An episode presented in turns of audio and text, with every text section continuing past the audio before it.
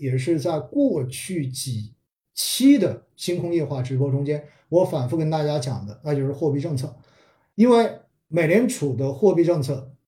我们说了，六月份虽然暂停了加息，但是在过去的这一段时间，不管是鲍威尔也好，还是美联储的其他的这种委员也好，对媒体所表、所披露的、所表露出来的这种信息，全部都是强调说。美国下半年的通胀依然粘性很高，所以接着加息是非常有必要的。而且未来到底什么时候开始降息，要看整个实际经济数据的情况才能做决定。所以呢，在过去的这一段时间，针对美国货币政策的这种负面预期，全球都在进行消化。而对于我国来讲，大家也知道，十五号先降了 MLF，二十号上周又降了 LPR。我们在降息，而美国现在对于接下来加息的预期在升温，那么意味着中美两国的利差实际上是进一步的在收窄的。而之前也跟大家讲过，当中美两国的利差一收窄，就意味着其实我们人民币对美元所承受的这个压力会变得越来越大。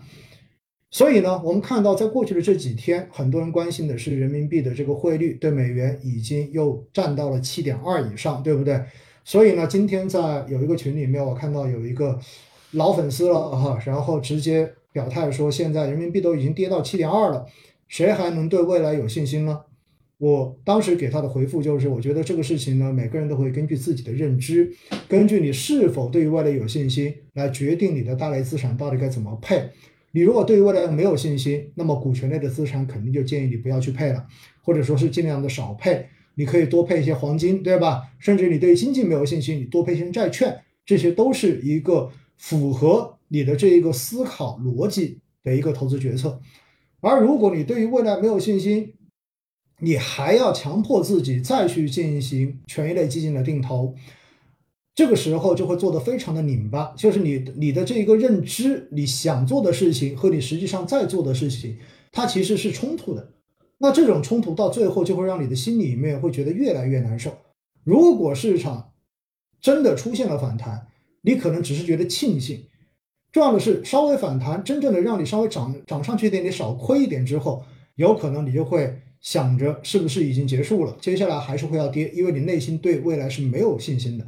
那么这种时候，你有可能随时还是会把它卖掉，所以在这个过程中间，你依然是非常拧巴的这种情绪。那回过头来哈，如果你对未来有信心，其实，在目前这个阶段，你跌下来之后，自然是一个越跌越买的状态，对吧？你不会有过多纠结的东西，你最多考虑的就是你的这个流动性能否支撑你在这个低位继续的买下去，或者说在低位能够买的更多。不会轻易的就变成了满仓，你考虑的仅仅是这个问题。所以呢，今天在那个朋友说完说人民币都已经跌到七点二了，所以对未来觉得没有信心了。我当时就给他回了一句，我说在去年的时候，人民币应该一度是跌到了七点三，对吧？七点三几这样的一个位置。而且在那段时间，我记得很清楚，我跟大家做直播的时候也跟大家讲过一个例子，我说在广州所认识的一个阿姨，对吧？然后在海外有房产，在广州有多套房产，然后呢，也是看到各种自媒体的这种渲染之后，在去年一度在朋友圈里面说，听到别人说人民币会跌破八、跌破九、跌破跌到十，所以呢，在这种情况之下，决定要把手中所有的中国资产全部都变卖掉，然后全部都换成美元，想办法转移到美国去。那么，我觉得这种事情也有人认，也有人会有这样的想法，那么他就按照他这个想法去进行操作，只不过呢。说到人民币的汇率问题，我个人觉得呢，不用那么悲观哈，这是我自己的一个个人的看法。为什么呢？因为很简单，一方面呢，我们也知道，现在其实确实是一个经济比较弱的这样的一个时候，并不是说没有复苏，而是没有延续在今年年头过年那段时间经济复苏的那种态势，现在复苏的斜率明显的是非常的缓的这样的一种局面。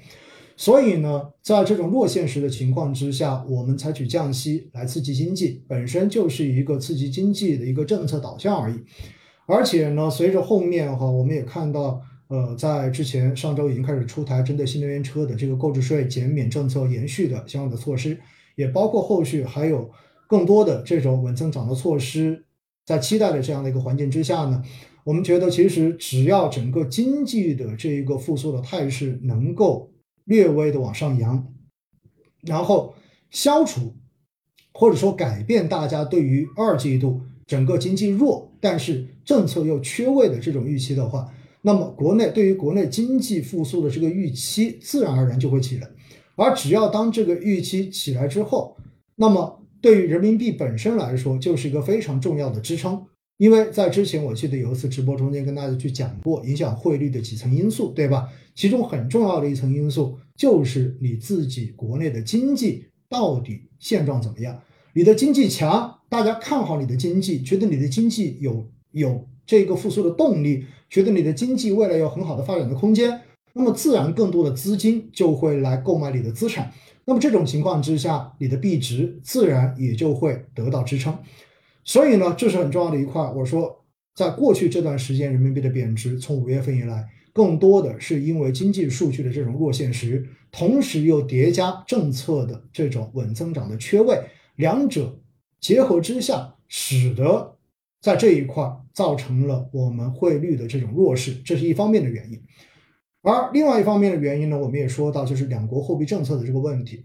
虽然美国在最近。确实，我们就像我刚才所说的一样，联储的官员所表达出来的都是对于接下来的这种通胀的高粘性，然后有更多的担忧，所以强调说还是要继续加息，而且呢，点阵图对吧？六月份的这个点阵图体现出来，对于接下来的五十个 BP 的加息空间基本上是一致的这种观点，所以呢，使得。刚好两国的货币政策的预期出现了一个背离，那就是美国继续往上走加息，而我国继续往下走来货币宽松。所以在这样的一个预期之下呢，对人民币形成更大的这种汇率上面的压力，这是一个很正常的事情。但是不管美联储怎么加，你都不得不承认一点，实际上现在它已经走到了这一波加息周期的尾端。就按照现在。点阵图上面所写的，也就是预计五十个 BP，也就意着意味着加两次，然后这一次的加息就结束了，对不对？接下来大家只是在看到底是在今年就进入到新一轮的美联储的降息周期，还是从明年开始进入到新一轮的降息周期。而如果当这种货币政策的预期开始发生扭转之后，那么从货币政策这个层面上面，对于人民币。汇率所形成的这种压力，实际上就自然而然的就减轻、减弱，到最后甚至于消散，甚至于最后形成反面的这种影响。所以呢，从这两个方面来判断的话，哈，我个人觉得，大家对人民币的汇率这一波能够贬到多少，甚至于还会不会贬得超过去年的那个极值，我个人觉得不要有过过大的担心。真的没有必要有过大的担心，而且在过去这段时间，只是说央行没有过多的出手去干预外汇市场而已。我相信，随着人民币的这种汇率如果继续承受很大的压力，进而影响到市场的这种预期的情况之下呢，央行该出手的时候肯定依然会出手。所以在这样子的一个背景之下，我们说到哈，因为从汇改之后一直到现在。整个 A 股的走势，其实跟人民币的汇率的这一种贬值或者是升值，它的这种相关性还是蛮大的。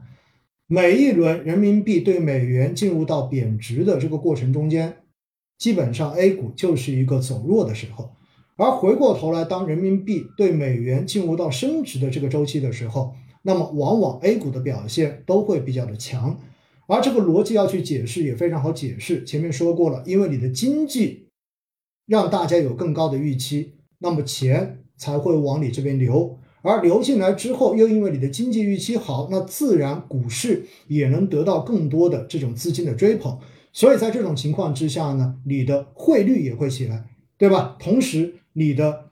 A 股、你的股票市场的表现也会起来，所以两者基本上是一个同步的表现。那表现在最明显的这一个直观的数据上面，就是北向资金基本上在人民币升值的周期中间，往往会呈现出一个大幅净流入的状态，而回而反过头来，等到人民币贬值的这个过程中间，那实际上一方面可能是因为你的经济确实比较弱，所以呢资金会不看好你这一边，开始抛售你这边的资产，同时资金出现外流。因此，在这种情况之下呢，一方面你的币值会往下降，另外一方面你的股市的行情肯定也是往下走的。所以呢，两者也刚刚好是一样，人民币贬值周期，那么往往 A 股的表现也是在往下走。同时，在这个过程中间，我们所看到最直观的就是北向资金也会连续的出现净流出，也就是所谓的市场的这一种聪明资金。而北向资金的流入跟流出，在很大程度上面又会变反过头来影响 A 股投资者的情绪，尤其是很多个人投资者、散户投资者，经常会看北向资金的这种流向来决定自己到底是采取怎样的一种投资的策略。因此呢，我说哈，最近的这一些，最近这段时间，整个 A 股表现其实跟整个汇率的这个走弱，也是有一定的相关性在这里的。